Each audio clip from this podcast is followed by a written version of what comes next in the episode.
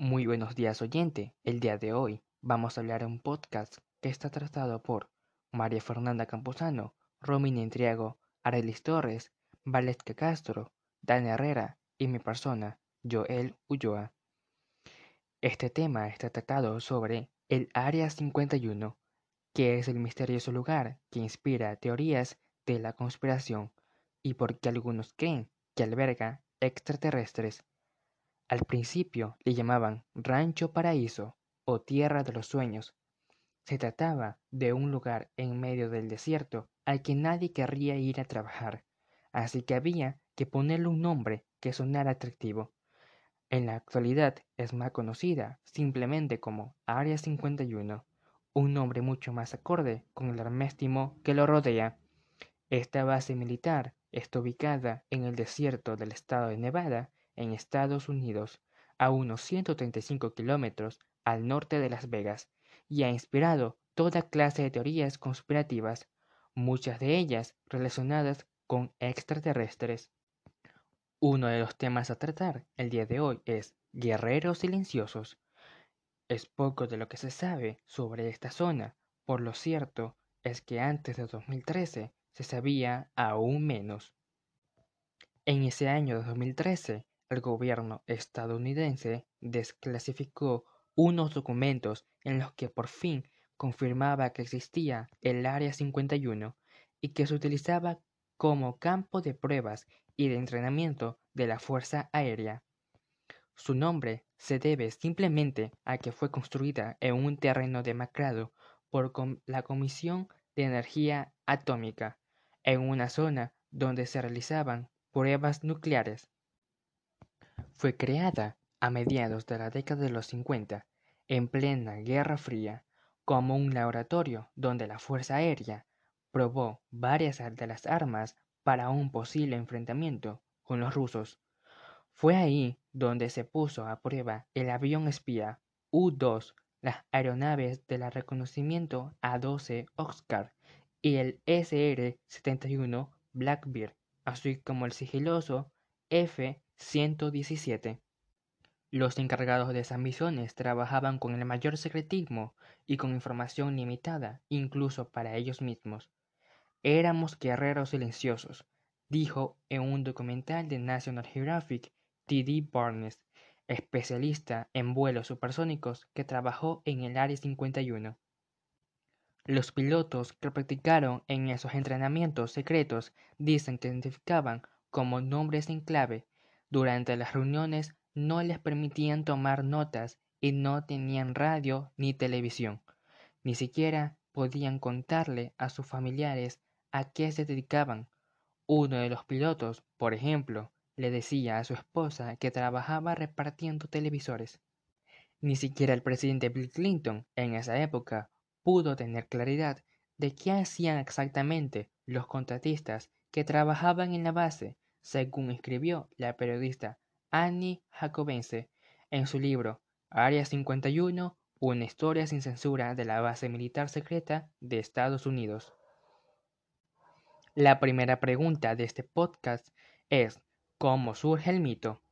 El ambiente críptico que rodeaba el Área 51 resultó ser el escenario perfecto para que surgiera toda clase de teorías conspirativas. Los aviones que se probaban en la base volaban tres veces más alto que un avión comercial y a velocidad supersónica podían cruzar Estados Unidos de costa a costa en solo 70 minutos. El coronel Hugh Slater, comandante de la base en la década de los 60, afirma que mientras estuvo al mando, solo el A-12 Oscar realizó 2.850 vuelos de prueba. Eso es un montón de avisamientos de ovnis, dijo Slater en entrevista con el diario Los Angeles Times en 2014. Slater se refería a que cuando los pasajeros y pilotos de aviones comerciales veían a los aviones supersónicos en acción, gritaban como locos y avisaban a la torre de control pensando que era un ovni. Cuando aterrizaban, los estaban esperando autoridades que los hacían comprometerse a no decir nada de lo que habían visto. Otro episodio de que alimenta el mito es un famoso accidente registrado en 1947 en Roswell, Nuevo México. En ese lugar, el hallazgo de los restos de un extraño artefacto generó toda clase de especulaciones. La segunda pregunta de este podcast es, ¿y los extraterrestres dónde están? Nadie tiene evidencia de que los extraterrestres hayan venido a visitarnos, pero los científicos que estudian los fenómenos ovni no tienen un interés particular en buscarlos en el Área 51. La comprensible necesidad de proteger información militar clasificada le da a los teóricos de la conspiración la munición que necesitan para afirmar que ahí esconden extraterrestres. Le dice a BBC Mundo el astrobiólogo Douglas Babcock, presidente de Mensajes a Inteligencias Extraterrestres, una organización científica que trata de contratar señales de vida por fuera de la Tierra. Según Babcock, el secretismo de la base les da una buena excusa para no ser capaces de proveer evidencia. La última pregunta de este podcast y para finalizar es, ¿vale la pena ir?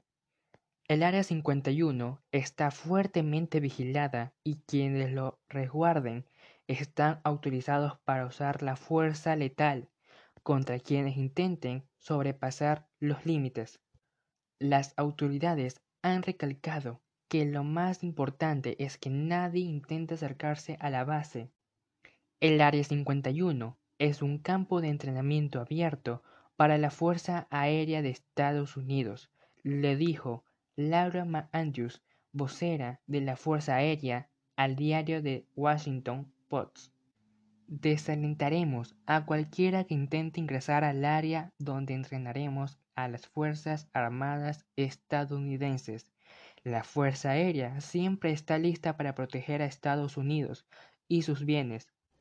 Showtech lo advierte de manera más directa. El día que alguien intente entrar al Área 51 puede ser el último día de esa persona, dice el científico. Bueno oyentes, este podcast ha llegado a su fin. Espero que se hayan quedado hasta el final y que les haya gustado. Nos vemos para la próxima.